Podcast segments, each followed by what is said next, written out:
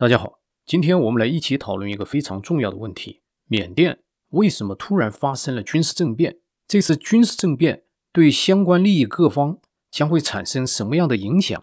我们首先来回顾一下这个政变是怎么发生的。去年缅甸进行了大选，十一月九日是他的选举投票日。投票日当天，缅甸的反对党，也就是军方支持的巩固与发展，指控大选。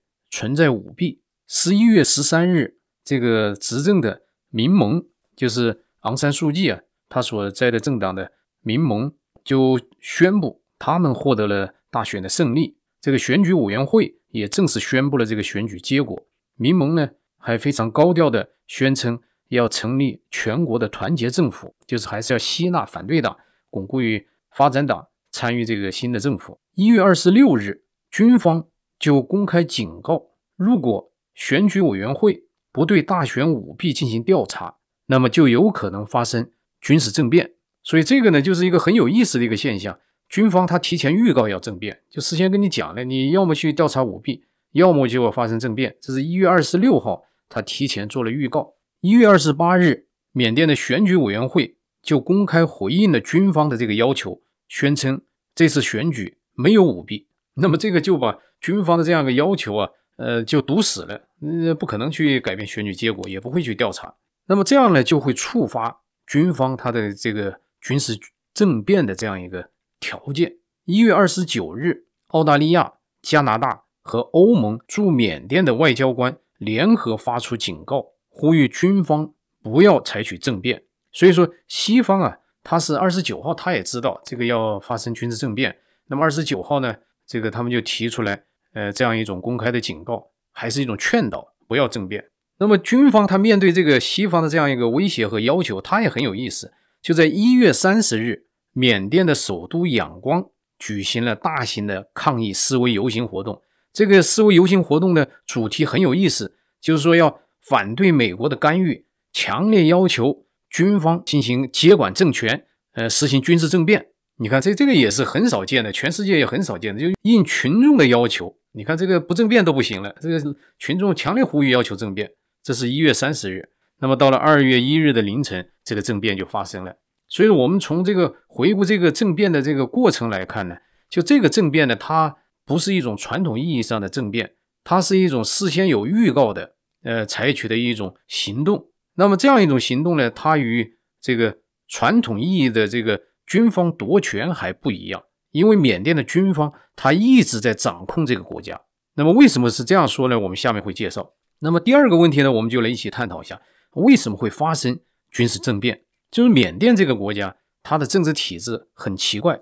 它从一九六二年军方发动军事政变以后，这个国家一直是军方说了算，或者一直是军方在主导这个国家的重大事务。那么零八年军政府呢？他突然发了善心，他制定了一部宪法，也承诺了在二零一五年呢可以进行全民这个大选。那么军方他这种发善心呢，他并没有想退出对国家的这样一种控制。那么在他零八年制定这个宪法的时候呢，军方呢他就为了他的这样一个利益，他在宪法里边呢做了很深的布局。给大家列举一下，你比如说零八年他军政府。呃，推行的这样一个宪法，设立的这样一个宪法里面就规定，这个议会里边有百分之二十五的席位属于军队，它不需要经过选举，就是百分之二十五，四分之一的议员由军方来担任，它不需要选举，军方推荐就可以了。同时，它规定，如果你要修改宪法，必须经过百分之七十五以上的议员通过才行。那么军方它就有二十五，那就是你不可能超过百分之七十五。因为你超过这这百分之七十，必须经军方同意才行。所以说，军方他就设定了，他有四分之一的议席，而且他确保了没有他的同意，你不能够修改宪法。你看，这是第一个他设的这个陷阱，或者他为他自己啊，把军方利益强固在这个宪法里面。第二个呢，宪法他就提出来，明确表达，国防部长、内政部长和边境事务部长必须由军方派代表来担任。也就是说，这样几个重要的职位啊，呃，必须由军方。来控制。那么第三条就针对这个昂山素季的，就是你一旦是与外国人结婚，你就没有资格当选总统。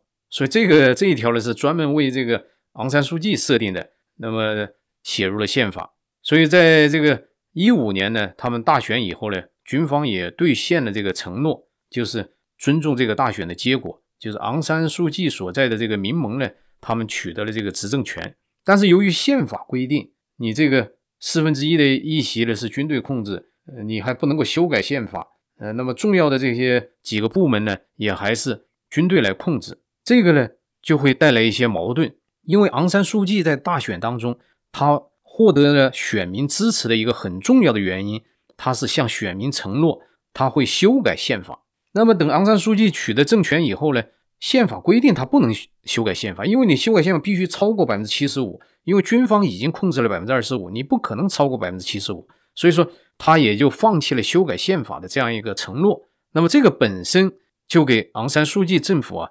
这个与民众之间呢关系呢，他就带来了一些阴影。这也是为什么有些人呼吁要要求军方政变呢？就是昂山素季他也与背叛了他一些选民的一些意志。那么在一些核心利益问题上呢，军方他与这个昂山素季领导的政府之间的矛盾呢是越来越深。你比如说，军方他曾经他规划的一些项目，昂山素季把它否决了。那么军方有些想做的事儿呢，昂山素季他又不同意。那么这个呢，他就产生一些矛盾。他这个矛盾的根本上在哪呢？还是根本上军方他受宪法保护，他控制这个国家，与名义上昂山素季领导的民选政府，他来领导这个国家，这个之间是不兼容的。它本身必然会产生很大的矛盾。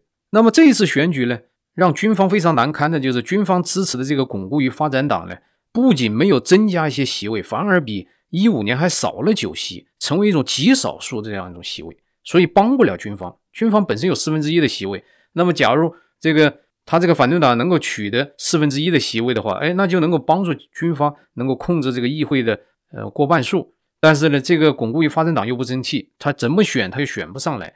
所以说，军方他设计的这样一个宪法呢，他没有完全保护军方的利益，那么这个军方他就撕毁了这样的宪法。所以说，他这个政变呢是一种必然的，因为你本身你尽管昂山素季是民选政府，但是宪法呢根本上他还是在保证这个军队对国家的控制。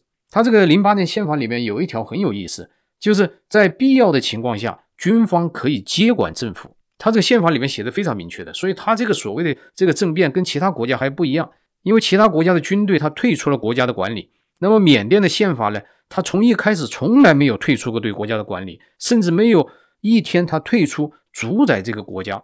所以说，他这个不应该是一种啊标准意义的政变，他无非是就是说我给你画了个圈儿，让你民选政府在那活动，我现在把那个圈儿收回来了。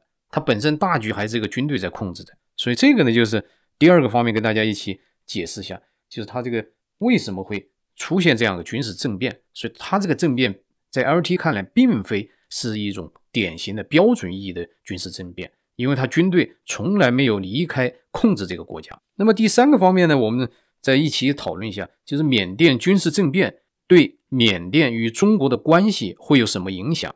缅甸与中国的关系啊，一直是不温不火。缅甸这个国家呢，它的这个民主性是非常强的。它尽管在周边的一些大国的这个夹缝当中，但是呢，它一直还是比较追求一种独立的。那么在缅甸。昂山素季上台之前呢，缅甸的军政府呢，由于受到西方的制裁，他不得不与中国只有一个外交渠道与中国打交道。但是呢，缅甸军政府呢，他并没有甘愿接受完全依靠中国，所以他一直也提防中国。你比如说，给大家举一个例子，最典型的例子，在二零一一年，当时缅甸的总统登盛，他就单方面终止了与中国签订的。密松大坝的这个项目建设项目，这个让中共是非常恼火的。所以说你能够看出来，就是他缅甸的军政府方面呢，他对中共呢，他没有办法，他要依靠中共。从他的这个传统的逻辑来看呢，他对中共他还是有戒备的。那么当年呢，最早与中共这个签订这些协议的呢，也是中共通过军方，包括徐才厚他们呢，都是到这个缅甸去签协议，什么大坝的协议、道路协议，都是徐才厚他们去签的。所以他也是与这个军方关系有一定的关系，但是他们对中国还是有一定的戒备的。那么民选政府昂山书记上台以后呢，他们也是希望摆脱中国的控制，也希望与西方呢，呃，更多的交流，因为他毕竟原来是个英国的殖民地出身，他对这个西方，他们还是有一些呃比中国更容易沟通的一些传统的经验。但是由于发生了这个军方呃镇压驱赶呃罗兴亚人的这个事件，而昂山素季呢又支持军方这样一种镇压，所以这样导致了昂山素季这个政府呢很快与西方的关系出现了决裂，这样导致本来昂山素季想与西方交往的呢，西方的大门也关闭了，他没有办法又回头与中方呢，呃，进行一种密切的合作。那么，缅甸对中国来讲呢，它是需要中国的一些帮助投资，但是呢，它这个国家非常强调它自己的独立性，它是既合作又戒备的。那么，中国在对缅甸这个关系上，中国的想法就非常复杂。那么，中国呢，它对中缅关系。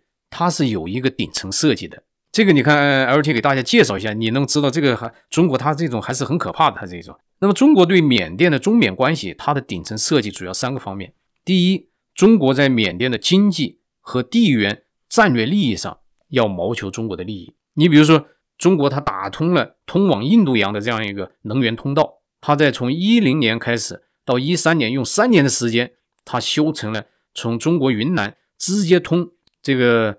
缅甸的出海口，呃，直达这个印度洋的这个深水港口，这个胶漂港口。那么现在中国很大一部分能源进口就不需要经过这个马六甲海峡，节省了大量的这样一个路径，直接从这个缅甸呃输入到中国的这个云南。所以这个是它的一个地缘的政治利益，这是它的一个目标顶层设计上。第二就是向缅甸推广中国的治理和经济发展模式。这个就习近平执政以后呢，他对中缅关系，他就提出来一个新的战略设计。坦率来讲，所谓的中国的治理和经济发展模式，他还是想输出中国的意识形态，这是他第二个方面。第三个方面呢，就是中国他明确提出来，他要提高中国的广泛利益，特别是对南海的领土主张，他希望缅甸能够成为他的一个利益共同体，要求缅甸支持中国对南海领土的申诉。所以你看，这个三个方面呢，就是目前呢，中国对中缅关系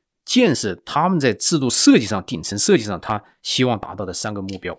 那么，中国对缅甸的这样一个渗透呢，它也是步步紧逼，某种程度上有点让缅甸压得喘不过气来。中国在江泽民时期就提出来要打通这样一个能源通道，就从这个云南呢直接到缅甸的出海口，而且呢，在胶漂建这个深海。码头，那么这样一个对中国来讲利益是非常大的。那么缅甸呢，也是在一直在犹豫，呃，弄了二十多年，这个缅甸在一零年才同意中国修建这样一个能源通道。那么中国也就很快抓住这个机遇，用三年时间就把这个通道建成了。那么油气、天然气管道呢，七百九十三公里；石油的这样一个管道呢，七百七十一公里，分别在一三年和一四年建成投产。那么中国有了本来它的出出发点呢，就是建立这样一个能源通道。但是中国现在它的区域扩张啊，它是很膨胀，它不满足于这样一个能源的，光有能源不行。它已经把缅甸这个四位它的一个势力范围，它要把它牢牢控制住。那么中国它又提出来“一带一路”的这样一个目标，它把缅甸作为它的重中之重。它在缅甸现在它已经不满足这个能源这个通道了。中国现在要求缅甸配合中国，它要修成一个。从云南到它这个胶漂啊，到这个深水港这边呢，中国要同时修平行的高速铁路和高速公路。你看，它完全就把这个东西啊，它要把它变成一个中国的战略通道，不仅仅是能源，它还包括军事啊，它的经济啊，它就想把这个通道视为自己的，完全是自己控制的一种势力范围。你看，这是一个通道，那光有这个通道呢，它很难去控制缅甸。他又提出来，在这个通道一个分叉。中间有一个分叉，直达了缅甸首都仰光。那么在仰光呢，他想建一个开发区，这样呢就把他的这样一个能源通道变成了一个人字形的，在缅甸呢，在人家国土里面规划规划一个人字形的经济走廊。那么中国这样一种过度的热情呢，坦率来讲，昂山素季他还是非常警惕的。他第一就对这个深海港呢，深海水港啊，这个胶漂港，昂山素季上台以后，他对这项工程呢，他就。提出异议，要求重来，因为为什么呢？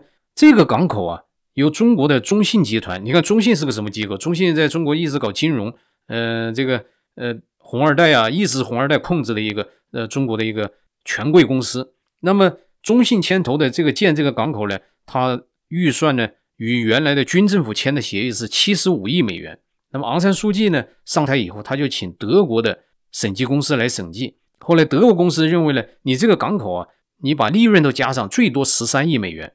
那么昂山书记拿到德国的这个评估报告以后，就跟中国重新谈判。中国他你拿着白纸黑字一看，你也没什么道理可讲，就是虚虚报了。那么中国他也不得不同意把原来七十五亿美元的合同调降为十三亿美元的合同。你看这个是昂山书记他对中国的一种警惕。第二个方面呢，中国昂山书记他就认为。你怎么你用了这个石油通道帮你解决能源问题就够了？你中国解决你的问题就够了？你怎么还操心我缅甸的发展呢？你又跑去什么弄一个人字形的走廊，把你这个沿线修到阳光？阳光那个地方呢，完全是房地产项目，而且这个房地产项目并不是中共与缅甸政府签的，是中共他与缅甸仰光省就是地方政府签的协议。但是他地方政府呢，这个势力也很大。各方面的利益都在里边有一些牟利。那么昂山素季认为呢，你这个是不必要的，因为这个搞房地产哪个国家都能搞，而且这个不应该由国家来背这个外债。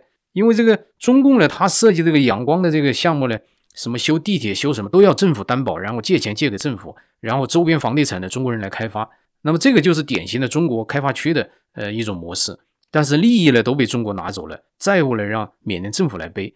那么这个昂山素季呢，他是反对的。所以说，你看这个对中缅关系有些什么影响？对中国来讲，他说不上是好还是不好，因为军方他也是比较难打交道的。对中国来讲，那么昂山素季呢，也不是那么听话的，所以对中国来讲呢，他无所谓。所以说，你看中国他对这个缅甸的政变，他在全世界表态里边是最暧昧的。他第一，他不谴责这个政变；第二，他在这个声明当中呢。他还强调要发展中缅关系，这就是在向军政府递橄榄枝。哎，你们上上台以后啊，我们继续是好朋友。所以他是中国对缅甸来讲，他也没有招，但是他只不管你谁上台，我的利益我要保证。而且他与军方呢还是有一些传统的关系。去年年初，在中国武汉已经发生了严重疫情的情况下，那么中国高层内部，他政治局会议他已经承认有这个疫情，但是对外他没有承认。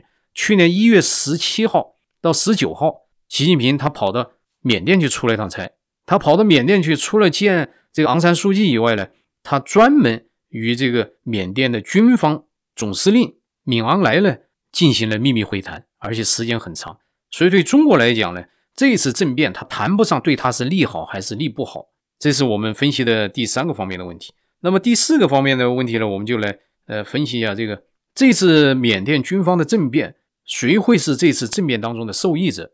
那么这个问题本身呢，就是呃，并不那么严谨，因为政变本身是一个坏事，你无论从哪个角度来讲，它就是个坏事，不应该支持。但是客观上，军方这次政变，而且是一种成功成功的政变，他已经掌控了这个缅甸的这个所有的权力。那么谁将会是这样一个政变事件当中的受益者呢？我们刚才讲了，中国他对这次政变当中呢，他谈不上是受益者或者受害者。他还会推行他在缅甸的渗透，而且他也知道缅甸你没有办法摆脱中国，特别是政变以后，你更得依靠中国。那么谁将会是这次政变的受益者呢？那么首先，第一，毫无疑问，缅甸军方是这次政变的受益者，他们重新恢复了对这个国家的统治或者掌控。那么缅甸军方与巴基斯坦军方还不一样，巴基斯坦也容易政变，巴基斯坦呢，军方呢？也对国家呢有很强的这样一种呃控制欲，但是缅甸军方与巴基斯坦军方不一样呢，就是在宪法这个层面上，并没有允许巴基斯坦军方来过多的控制和干预巴基斯坦的经济。那么缅甸的宪法呢，它是全方位的保护、保证军方参与国家的管理和治理，所以这个是与巴基斯坦不一样的。第二个方面不一样的就是巴基斯坦军方呢，坦率来讲。腐败程度远远超过缅甸军方。举一个例子，所谓的这个巴基斯坦的三峡大坝，在这个克什米尔地区，在与巴基斯坦有争议的地区建设。那么这个项目呢，巴基斯坦国内呢也很多人反对，而且巴基斯坦呢，呃，在这个项目建设过过程当中呢，有几次就宣布停工，甚至是解散这个项目不做了。那么去年在印度与中国发生了军事冲突以后，中方呢，它降低了门槛，它促成了这个项目的重新开工。那么怎么促成这个项目开工的呢？那么中方它就是利用巴基斯坦军方的腐败，他提出来成立一个合资公司，与军方成立一个合资公司，然后给军方百分之三十的钢股。那么贷款呢，全部是由中方贷款给这个合资公司。那就军方呢，他就坐收渔利百分之三十的股份。而且呢，这些资金到了巴基斯坦以后，先给军方提一部分走。所以说，你看巴基斯坦，他这个军方，他对国家利益来讲啊，他没有什么太多追求，他只追求他军方自己的利益，他要捞一些钱。那么军头们再捞一些钱。